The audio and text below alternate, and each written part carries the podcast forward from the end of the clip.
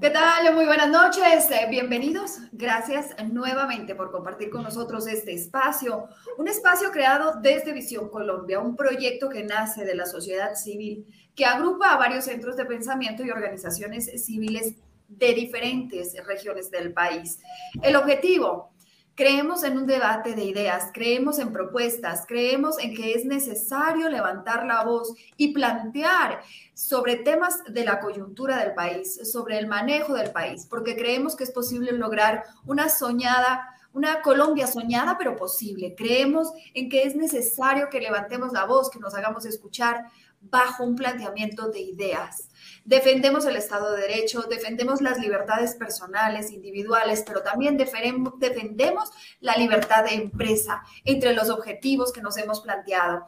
Es por eso que hoy vamos a hablar sobre el rol de los partidos tradicionales dentro de la aprobación de las reformas que está planteando la administración de Gustavo Petro. Quiero dar la bienvenida a mis invitados de esta noche, Julio César Iglesias, analista político. Eh, Julio César, bienvenido, gracias por acompañarnos. Hola Ana María, buenas gracias por la invitación. Y también quiero dar la bienvenida a Daniel Briceño, abogado, especialista en Derecho Público, magíster en Análisis Político y Electoral. Daniel, buenas noches. Hola Ana María, ¿cómo estás? Un saludo para ti, un saludo para Julio, muchas gracias por la invitación a Visión Colombia. Bueno, dentro de los tantos temas que tenemos por hablar, escuchábamos ayer una eh, intervención por parte del presidente de la República con la salida de uno de sus de tres de sus ministros, pero uno en principal, Alejandro Gaviria, quien había planteado ciertas discrepancias dentro de la reforma a la salud. Esto se da después de que el presidente Gustavo Petro mantuviese una reunión con los líderes de los partidos tradicionales.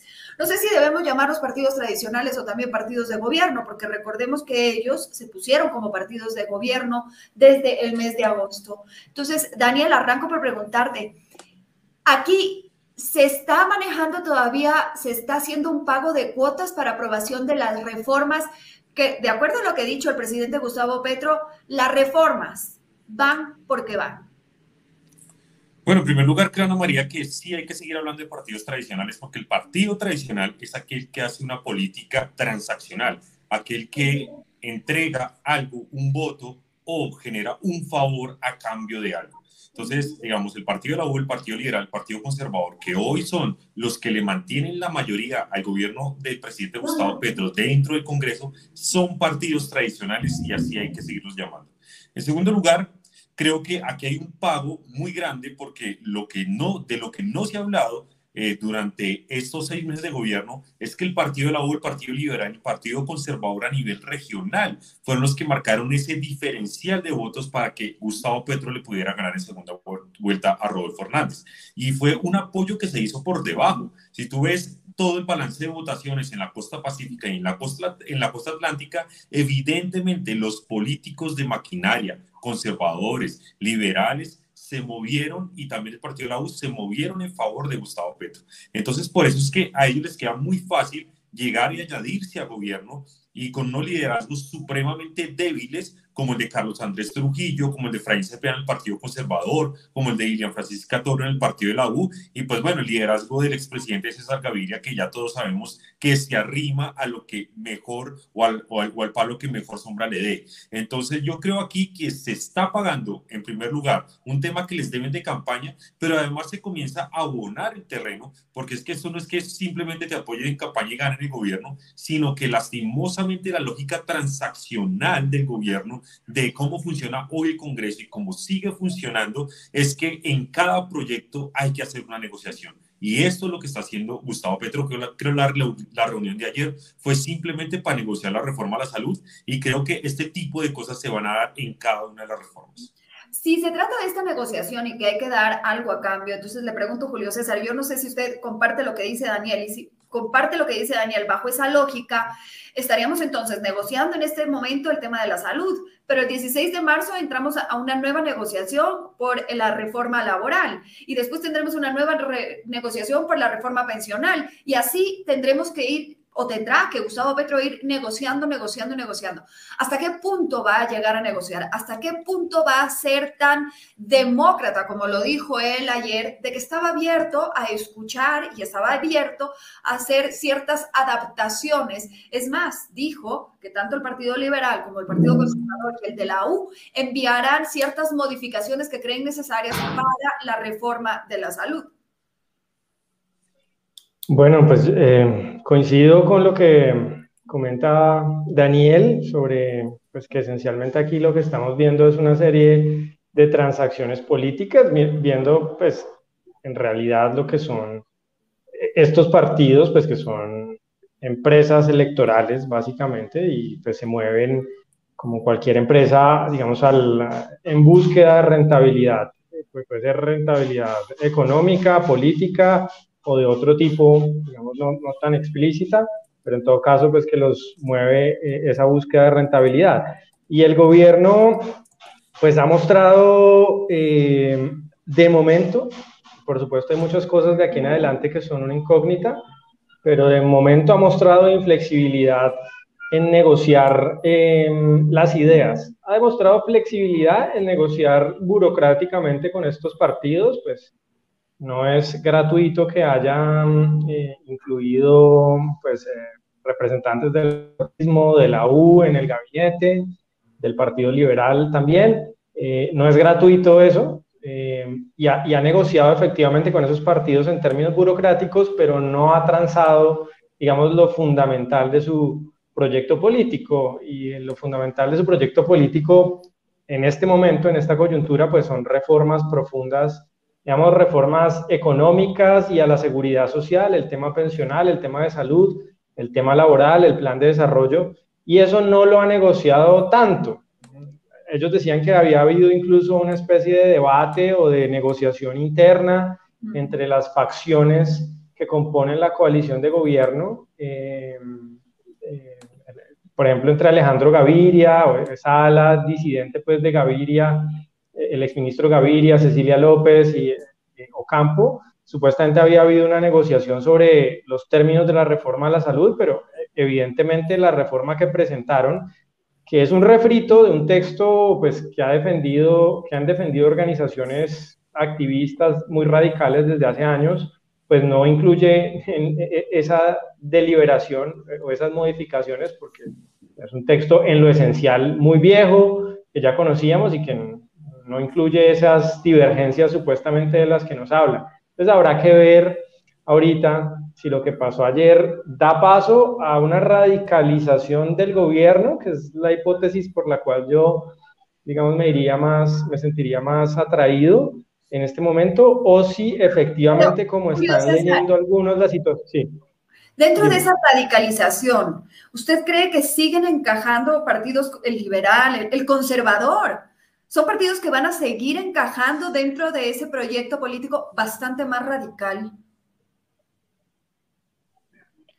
Pues yo creo que hay que entender a estos partidos, digamos, como partidos no ideológicos, sino como partidos fundamentalmente, digamos, eh, empresas electorales que buscan rentabilidad. Entonces, eh, obviamente también esa rentabilidad política depende de muchos factores, no solamente, digamos, de la mermelada o de la burocracia les pueda otorgar el gobierno, que en todo caso también es más factores, como las elecciones regionales que se vienen próximamente. Ellos evalúan, consideran esos factores y en, esa medida pues van a tomar decisiones sobre esta reforma.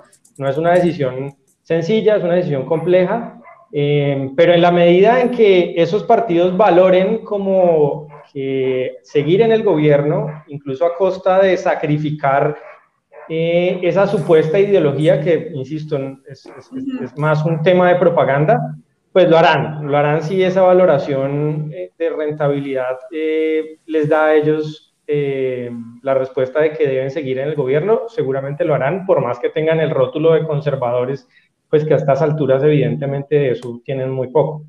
Y, hacia allá iba mi pregunta, Daniel, se la hago a usted. ¿Qué pasa con esos principios o con esa ideología de estos partidos políticos si aún la tienen?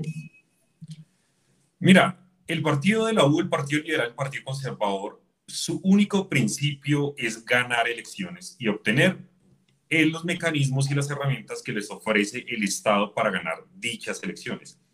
Aquí es un cuento el que nos quieren meter cuando, por ejemplo, salió en la reforma tributaria, el presidente salga a decir, planteamos 14 líneas rojas sobre el proyecto de reforma tributaria y al final el presidente no hizo ningún cambio y así la aprobaron. Entonces, ahora el Partido Conservador llega y nos plantea unas líneas azules sobre la reforma a la salud, vamos a ver si nos pasa lo mismo que al Partido eh, Liberal en la reforma tributaria.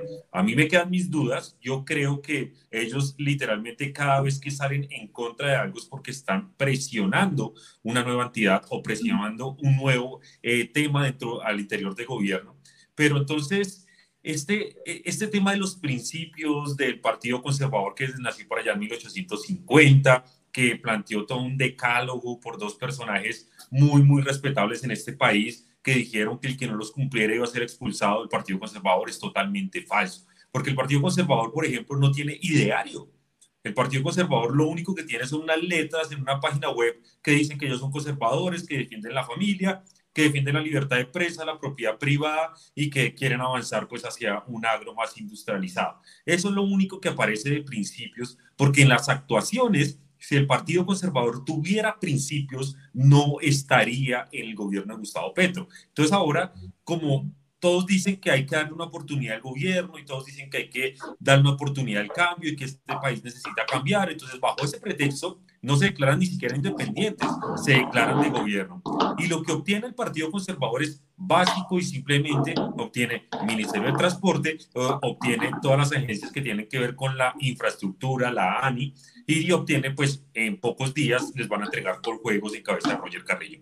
Y así pasa con el Partido Liberal, que hoy tiene cuatro entidades positivas, el Fondo Nacional del Ahorro, el Ministerio de Vivienda, el Ministerio de Justicia, y el Partido de la U, siento que está pataleando un poquito más porque se quedó muy corto únicamente manejando el Ministerio de las Telecomunicaciones y se vieron pues las, las peleas con la ministra del Deporte eh, Urrutia, que acaba de salir diciendo que León Francisca Toro pues manejaba ese ministerio y son todos. Entonces tenía ahí dos ministerios el partido de la U. Entonces aquí no hay principios, Ana María. Aquí eso no existe. Ellos simplemente buscan las herramientas para reelegirse y eso se hace con plata y mermelada. Ahora, le pregunto, Daniel, alguien que apareció hoy eh, desde hace mucho, que no había hecho una aparición pública como la hizo el día de hoy, Germán Vargas Lleras. Eh, ¿Coincidencia o no? ¿Cuál es su lectura? No, yo creo que... Y entra con una reforma, ¿no? Entra diciendo, esta es mi propuesta, esta es nuestra propuesta de reforma a la salud. La contrarreforma. Entonces, yo creo que Le Vargas Lleras es un papel esencial porque, a ver, Cambio Radical es un partido que está totalmente desdibujado políticamente, porque es un partido que está en independencia y que tiene unas pocas figuras que salen a la luz. Por ejemplo, la representante Carolina Veláez, el senador David Luna, pero ahí paré de contar.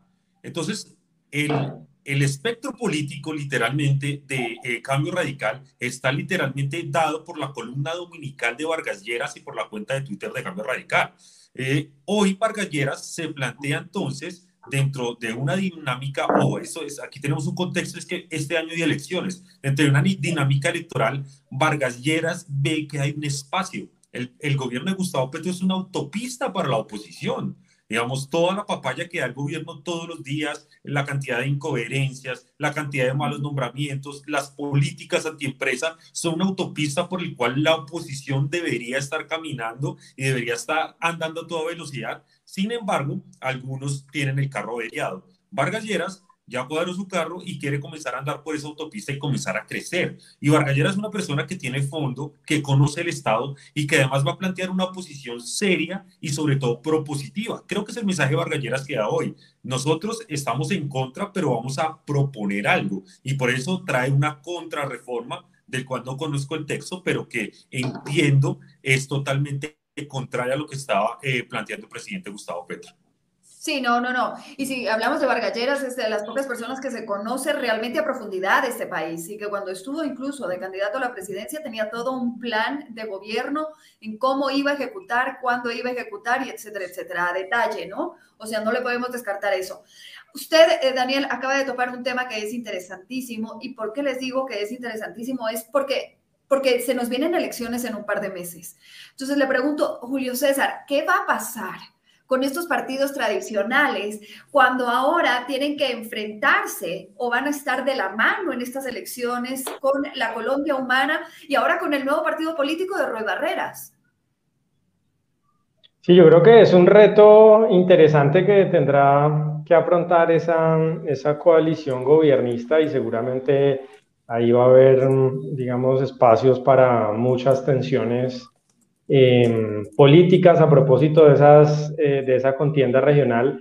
Yo creo que si el resultado para el pacto histórico es favorable en las tres principales ciudades, en Bogotá, Cali y Medellín, yo creo que eso va a darle una gran tranquilidad al, al gobierno. De alguna manera son unas elecciones, pues no plebiscitarias, pero sí que van a medir, eh, digamos, ese primer año de Gustavo Petro y va a ser definitivo para el resto de su gestión, digamos, ver cómo se consolidan esos, esos poderes eh, regionales. Ahí entiende uno que va a haber seguramente discrepancias y que, como dice Daniel, yo creo que hay una oportunidad también Em, para la oposición para explotar un poco esas contradicciones que seguramente se van a producir a propósito de las, de las regionales. Pero Daniel, en el tema de las elecciones, eh, creo que la Colombia Humana, el presidente Gustavo Petro, tiene muchos favores que pagar. Y me refiero, por ejemplo, el apoyo del Partido Verde no fue un apoyo gratuito, fue un apoyo que incluso estaba negociado desde un principio en el apoyo para las regionales, sobre todo en la ciudad de Bogotá. ¿Cómo van a manejar ese tema con los partidos tradicionales? ¿Cómo van a manejar con sus aliados? ¿Cómo van a, manejar incluso con la aparición de este nuevo partido y qué significa que haya un nuevo partido creado por Roy Barreras? Bueno, Ana María, lo primero que hay que decir es que el partido, eh, el partido verde, aunque sé que hay algunos eh, miembros del partido cobrando y tratando de cuadrar el tema de, de, de, que los ayuden en las regionales y que vayan en algunas coaliciones, sobre todo en Bogotá, hay que recordar que el Partido Verde también recibió un pago burocrático. El Partido Verde está manejando el SENA y el ICETEX. Entonces, creo que por ahí también ellos están cobrando y no, y no es que les deban mucho realmente, porque el Partido Verde es de los últimos que se suben y de los que menos fuerza le metió al tema de Petro. Aunque pues ellos dicen que supuestamente son muy importantes, pero además son los más incómodos dentro del Congreso. Entonces al presidente no es que, y dentro al presidente y a, la militancia del pacto histórico no es que se la lleven muy bien. Ahora, en cuanto a las regionales, la, estrategia que yo he visto que está planteando el pacto histórico es una estrategia supremamente, ellos están siendo muy prácticos. Ellos dicen, donde podamos ganar como pacto histórico, vamos solos, allá llevaremos nuestros candidatos, por ejemplo, lo que va a hacer Cauca, lo que van a tratar de hacer en el Chocó, lo que van a tratar eh, de hacer en varias partes de la costa, pero donde no podamos ganar y donde no tengamos la fuerza suficiente, pues nos aliamos. Esa, esa es la lógica que ellos están manejando. Entonces, mira lo que está pasando en Córdoba. En Córdoba, pues el pacto histórico simplemente dijo, bueno, ¿quién es el que va a ganar acá? Pues hay dos, hay dos candidatos posibles, que es Erasmo Zuleta y la eh, señora esposa de ex senador Musa Besaile hoy en la cárcel. Y entonces dijeron, pues hacemos alianza con cualquiera de los dos y listo, ganamos en el pacto histórico la gobernación. Ellos van a ser muy prácticos en eso y creo que es algo que les puede salir bien en algunos lados, pero que puede ser un total fiasco en algunos otros. Por ejemplo, Bogotá. En Bogotá hoy ya se está hablando de una gran coalición para ir a una consulta interna del pacto histórico, incluyendo el Partido Liberal. Entonces, Gustavo Bolívar, que se daba como gran victorioso y gran ganador dentro del pacto histórico, hoy se siente incómodo porque comienzan a aparecer figuras cercanas al pacto histórico como Simón Gaviria, Rodrigo Lara, que también está haciendo coqueteos por allí, y comienzan a hacer toda una gran coalición para ir a una consulta donde Gustavo Bolívar no tendría nada que hacer porque esas consultas no son elecciones normales. En esas elecciones, en esas consultas ganan la maquinaria. Esas consultas se ganan es con máquina, no con opinión. Entonces, yo creo que en Bogotá esa alianza Partido Liberal eh, le puede generar una fractura no al presidente Gustavo Petro, porque si gana la, la alcaldía con Simón Gaviria, pues tendrá un gran aliado, como lo tuvo con, en, el caso de Daniel Quintero en Medellín, sino al interior y a la base del pacto histórico. Imagínate donde Simón Gaviria resultara ser el, el, el, candidato del pacto histórico, lo que le pasaría al pacto histórico. Se romperían mil pedazos en la cuna del petrismo que es Bogotá. Entonces, creo que en algunos lados la estrategia les va a salir bien, en otras no les va a salir tan bien, y Bogotá es uno de esos epicentros donde el pacto histórico puede romperse en estas elecciones. Julio César, ¿cómo ve usted esas elecciones? ¿Cómo va a manejarlas el pacto histórico? A mí me parece que, que, tienen muy cuesta arriba con el pago de favores, muy cuesta arriba con todas estas alianzas que ellos generaron previas a la posesión del presidente Gustavo Petro. Pues Ana María, yo lo leo, digamos, desde la, desde la perspectiva de la opinión pública eh, y veo que ha habido una degradación quizá demasiado rápida eh, en cuanto a los indicadores, digamos, de popularidad del presidente.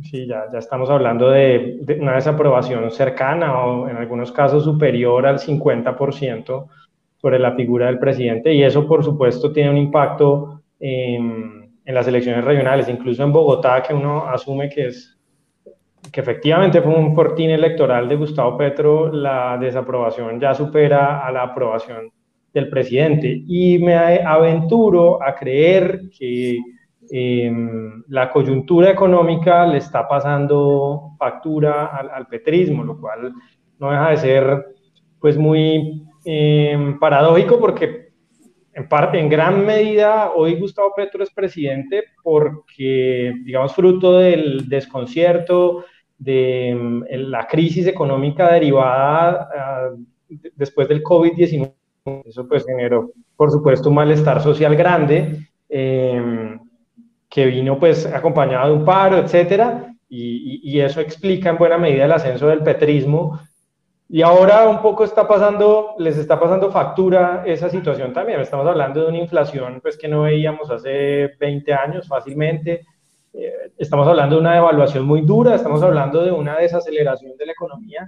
Y creo que eh, el ritmo de ese deterioro económico que ha sido acelerado durante estos primeros seis meses, vamos a ver cómo es ese ritmo en estos siguientes seis meses, más o menos, bueno, de aquí a a octubre, o estos seis meses largos de aquí a, a, octubre, cuando son las elecciones regionales, vamos a ver qué tan agudo es ese deterioro económico. Eh, yo, digamos, lo que, lo que diría es, buena parte de la suerte electoral del pacto histórico va, va a venir determinada por qué tan acelerado es ese proceso de degradación que está siendo muy rápido, desafortunadamente.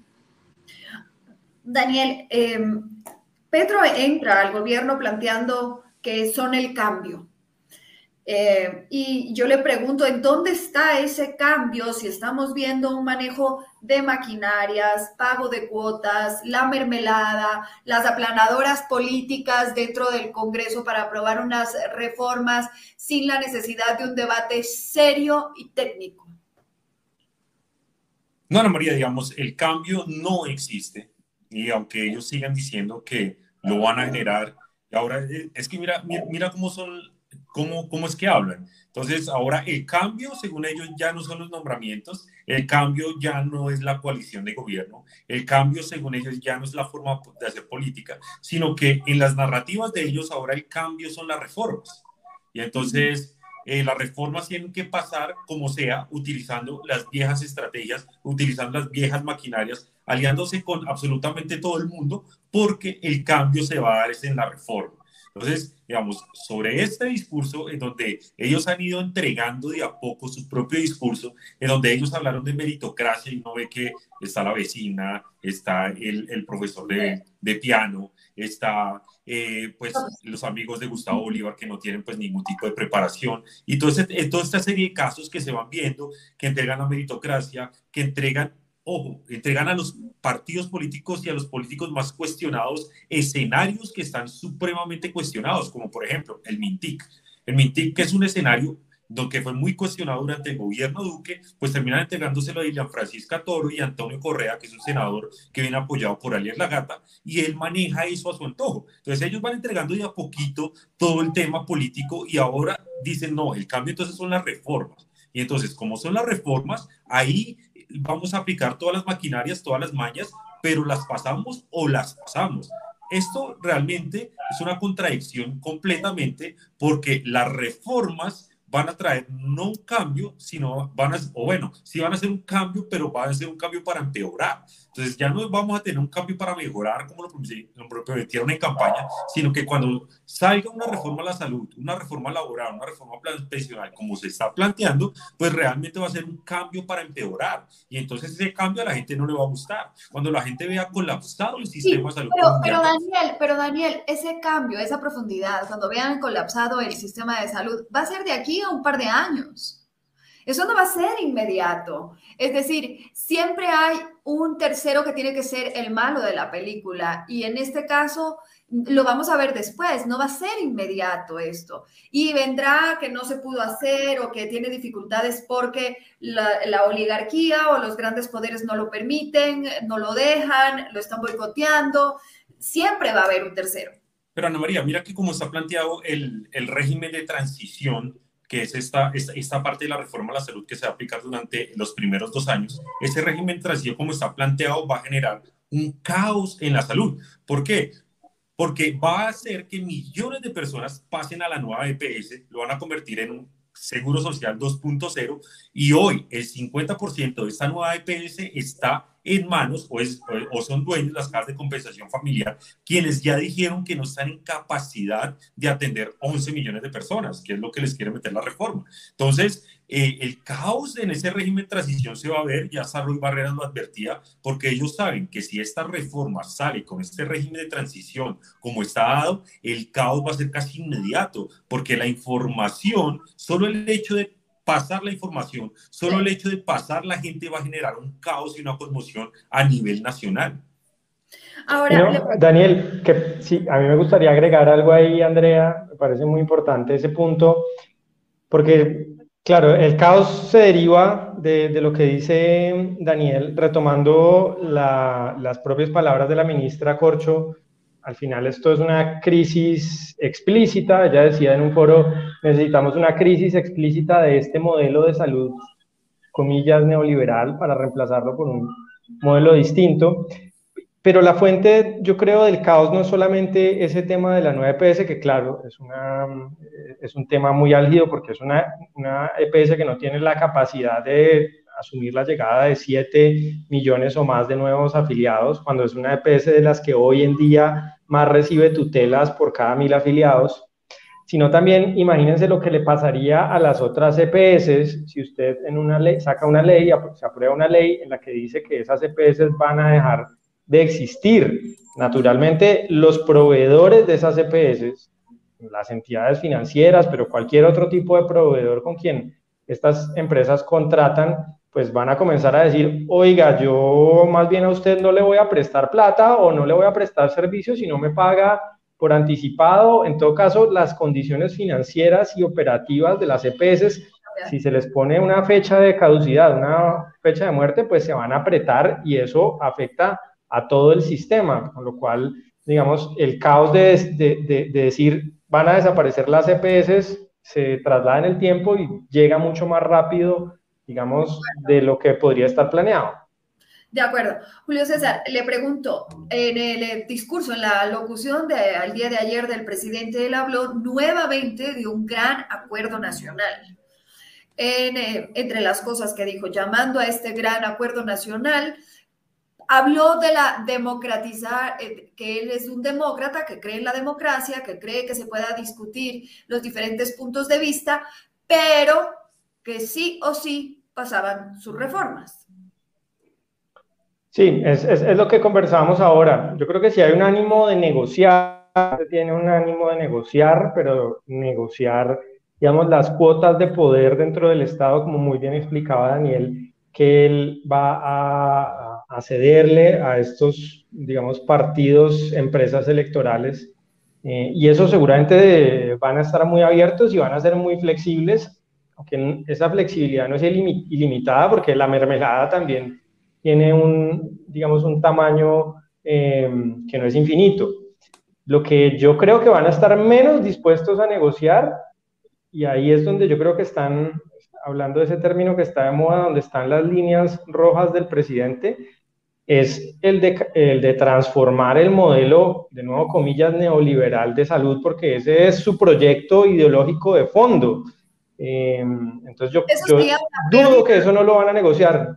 Eso sería una pérdida, o sea, sería una derrota política para Gustavo Petro demasiado fuerte que no la puede asumir. No sé qué piensan. Pues sí, es, es decir, ese es el proyecto político de Gustavo Petro esencialmente. En el caso de salud, pues digamos, acabar el aseguramiento privado de salud, digamos, el papel de la CPS, digamos, el papel del mercado dentro del sistema de salud y de los actores privados, eso ideológicamente para él es el objetivo claro, su objetivo político central. En el caso de pensiones, pues evidentemente eliminar o llevar hasta el punto de la irrelevancia el ahorro individual, el ahorro privado y estatizar el sistema de pensiones. Yo creo que esa, eso no lo van a tocar o va a hacer todo lo posible el presidente por no tocarlo. Lo que van a tratar de tocar y, negociar son las cuotas de poder. No sé, Daniel, cómo lo vea. Bueno, a mí, a mí hay, una idea que me comienza a rondar y ahora exactamente en este momento que salen dos comunicados, uno del Partido Conservador planteando casi un voto negativo en contra de la reforma a la salud y otra carta que acaba de salir del presidente César Gaviria que plantea su molestia por la salida del ministro Alejandro Gaviria y vuelve a plantear pues cosas en contra de la reforma a la salud. Yo creo que, y esta idea me, me preocupa porque yo siento que el, el presidente Gustavo Petro podría, o la misma bancada podría entregar una reforma a la salud, es decir, dejarla hundir, entregar el ministerio para obtener una reforma que les importa más que la de salud. Es que recordemos que Carolina Corcho es una ministra incómoda o sea, mantener a, Carolina Corcho genera un desgaste político para el gobierno, porque es que ya usted puso a Carolina Corcho por encima de Alejandro Gaviria, y eso es mucho decir. Pero entonces sostenerla va a ser aún más difícil y yo creo que si la presión es a tal punto, el presidente podría... Pero Daniel, mire que, mire, que han, mire que han mantenido y han sostenido a la ministra de Energía y Minas. Claro, porque todavía no, o sea, aunque, aunque ha cometido errores, ojo con eso, y ha dicho cosas, todavía no, no ha habido una crisis palpable sobre las minas, minas de energía. Por ejemplo, esperemos que radiquen el proyecto de ley que va a, generar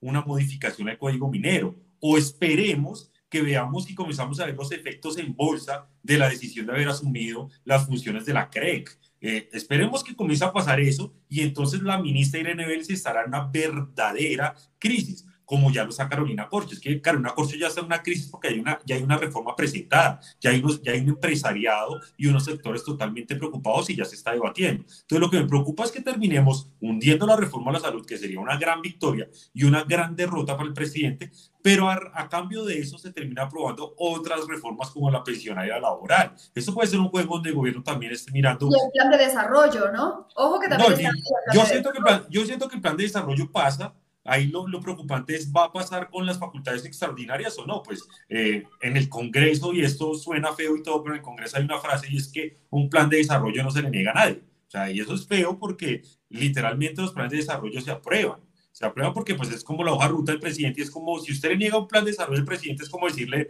no, usted, ya, usted no tiene herramientas para trabajar. Pero entonces lo que me preocupa es que ellos van por la pensional y la pensional les importa demasiado porque Ana María son ya, ya con el, la última cifra más de 350 billones de pesos que están hoy de los ahorros de los colombianos allí y lo que necesita el gobierno de Petro es recursos, lo que necesita el gobierno de Petro es liquidez para hacer literalmente política, porque a medida que el gobierno vaya decreciendo, como dice Irene Vélez, en su popularidad, pues aumentará la necesidad de comenzar a viabilizar y darle, y darle pues recursos a la gente mediante subsidios, mediante pensiones para fidelizar a esas personas. Julio César. Sí, pues, comparto la preocupación de Daniel. Esto al final, la política termina siendo un juego de ajedrez y uno no descarta que sacrifiquen un alfil por ganar la partida o por conseguir un objetivo superior en medio de este juego un poco siniestro Em, yo al final veo, digamos, las reformas, metiéndome un poco en, el análisis político, que es más terreno de Daniel, pero yo las veo como, como, como lo, lo, definía muy bien él, digamos, como una, eh, unas reformas que tienen como el propósito final controlar más recursos económicos dentro de la sociedad para eh, conseguir parcelas de clientes, clientelas electorales que, digamos, concreten el objetivo de fondo del gobierno o del pacto histórico, que es convertir este proyecto político de la izquierda radical en el poder, pues no en un proyecto de cuatro años, sino en un proyecto de 12, 16, ellos hablan a veces de 20 años como mínimo para ahí sí cambiar el país, ¿no? Porque ellos, digamos, la narrativa va a ser siempre, pues cuatro años no son suficientes para cambiar 200 años de, de historia, entonces necesitamos más periodos y esa es la idea. Si la reforma, la reforma a la salud va encaminada en ese mismo sentido, en que el Estado controle, que los políticos controlen más recursos de la sociedad, estamos hablando de un presupuesto de 60 billones anuales, pero en la reforma pensional, como decía Daniel, son 360 el stock de ahorro y son 20 billones eh, anuales en flujos, que además tienen una característica y es que de alguna manera eh, tienen armado el truco para acceder a esos recursos que hoy son privados, hoy son de los trabajadores, eh, y un poco engañar a esos trabajadores para que no sientan que se los están robando, que se los están confiscando. lo van a sentir Obviamente cuando llegue la hora de pensionarse y esos recursos no existan, ese recurso de ahorro no exista, pero digamos es más eh, políticamente viable jugar con esos recursos de los flujos, eh, con lo cual no es descabellado lo que plantea Daniel, porque yo siempre lo he pensado así, la reforma pensional es digamos la almendra, eh, porque ahí hay una cantidad de recursos pues que no existen en ninguna otra parte de, de la sociedad colombiana, en ninguna otra parte de la sociedad colombiana hay ahorrados 360 billones de pesos, una cantidad de recursos enorme. Todo eso se le hace agua a la boca, pues digámoslo claramente, no solamente al pacto histórico, sino a cualquier político se le hace agua a la boca pensar en controlar tal cantidad de dinero, digamos, eh, a través del Estado, con lo cual eh, es un escenario viable que, que estén jugando a eso, estén jugando a sacrificar unas reformas por otras, más si la perspectiva de poder es estar, pues no cuatro años eh, arriba, sino mucho más, pues podrían razonar que más adelante podemos venir con la reforma a la salud o la reforma a la salud puede venir vía, que eso, es, eso también es muy preocupante, digamos, vía asfixiar el sistema eh, financieramente y forzando una transición hacia el modelo estatal, ¿no? Eh, es, es, es, otra lógica perversa que también, digamos, podría haber ahí en medio. Ahora, no puedo, eh, se nos va acabando el tiempo, pero yo no puedo dejar de preguntarles, ¿qué pasa? Si hemos venido hablando de los partidos tradicionales, ¿qué pasa con los partidos de la oposición? ¿Qué pasa en este, en este juego político, en este ajedrez político que hemos venido conversando? cuál es el rol del centro democrático. Ya hablamos un poco del rol de cambio radical bajo la figura de Vargas Lleras que reaparece hoy y que quizás empieza eh, por una falta de una figura fuerte dentro de la oposición. Fácilmente podría ser Vargas Lleras quien empiece a, a ganar o a coaptar ese espacio. Daniel. Claro, yo, o sea, a mí siempre que me preguntan de la oposición, yo digo que la oposición literalmente en estos momentos es una construcción es una construcción porque estamos ante unos políticos, por ejemplo, de Centro Democrático, que vienen de ser gobierno y que si tú miras uno a uno, eh, los que hoy están en el Centro Democrático, muy pocos, yo te diría que unos dos nomás, se han enfrentado a escenarios de oposición. Entre esos, pues Miguel Uribe, que se enfrentó al escenario de oposición cuando fue concejal de Bogotá en contra de Gustavo Petro.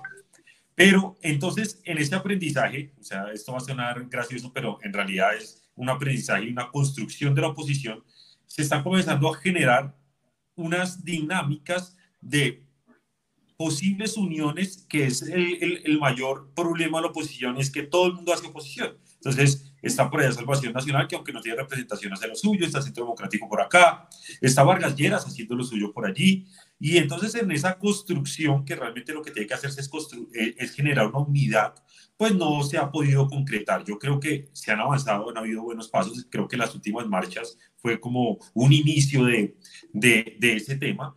Pero si no hay un bloque, Ana María, si no hay un bloque fuerte, independientemente de los partidos políticos, pues va a ser muy difícil que la oposición logre grandes cosas dentro del Congreso de la República.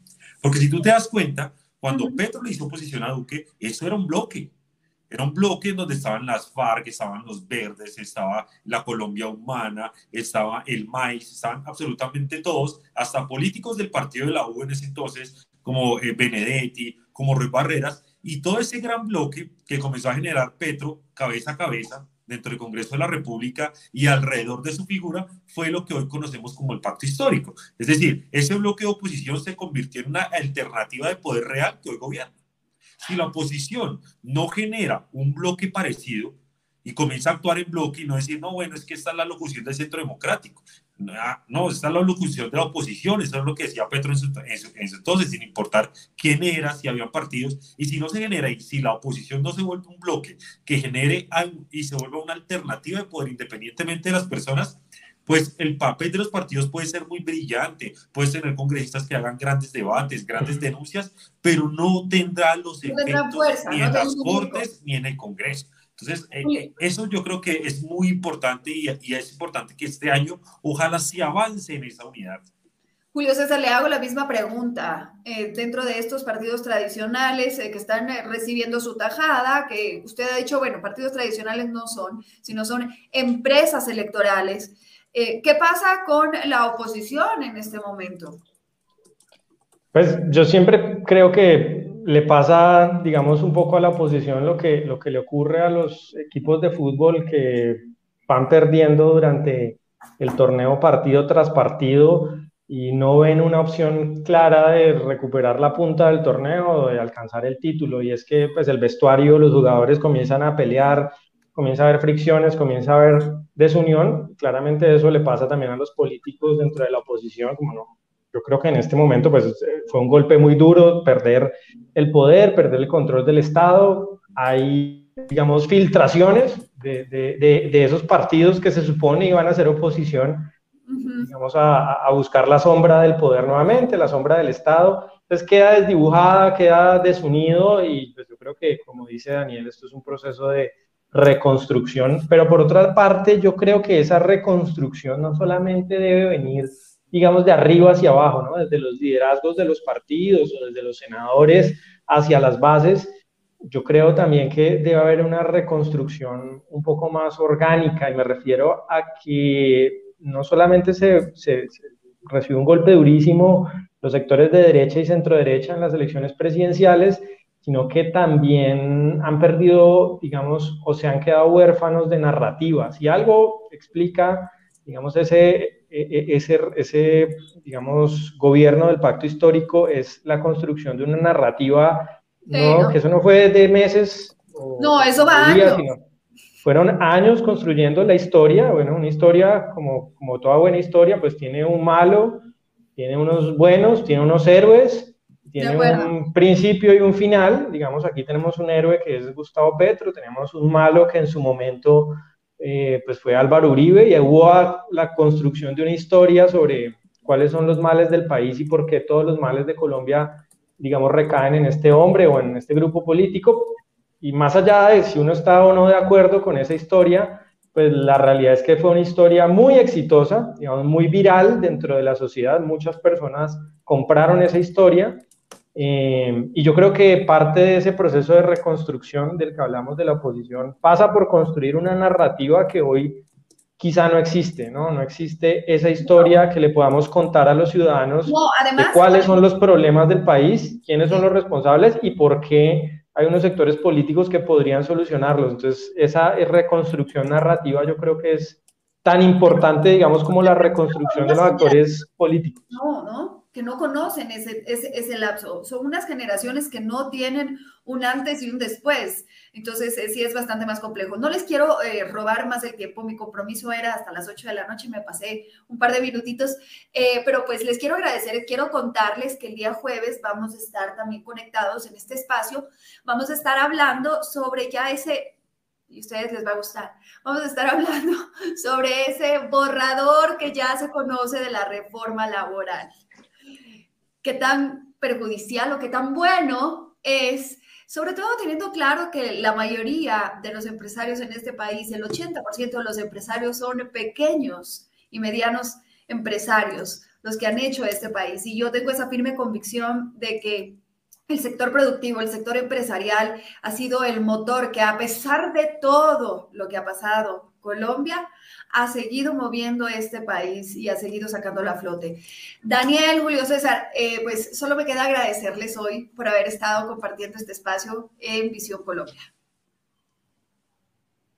A ti, Ana María, eh, a Visión Colombia y a Julio por eh, acompañarnos. Muchas gracias por la invitación y aquí siempre estaremos debatiendo y ah, tratando de construir país. Eso, eso téngalo por seguro, Daniel y Julio César, que vamos a seguir encontrándonos, porque lo que hay ahora es para hablar, para plantear. Creemos en ese debate de ideas, creemos que tenemos que poner esas propuestas, tenemos que hacerlas públicas, eh, tenemos eh, que tener un eco sobre lo que está pasando. Eh, no todo el mundo está a favor de esas reformas. Hay grandes cuestionamientos, pero se hacen con ideas, con debate, con peso y con argumentos. Así que muchas gracias, Daniel, muchas gracias, Julio César. Gracias a quienes escucharon. Y bueno, mañana ya nos pueden escuchar en Spotify, en Apple Podcast y en Google Podcast. Pueden encontrar este programa ya en Spotify. Y por supuesto, estamos en las redes sociales, en YouTube, en Facebook y en Twitter. Que tengan una buena noche. Nos vemos el día jueves. Chao. Chao.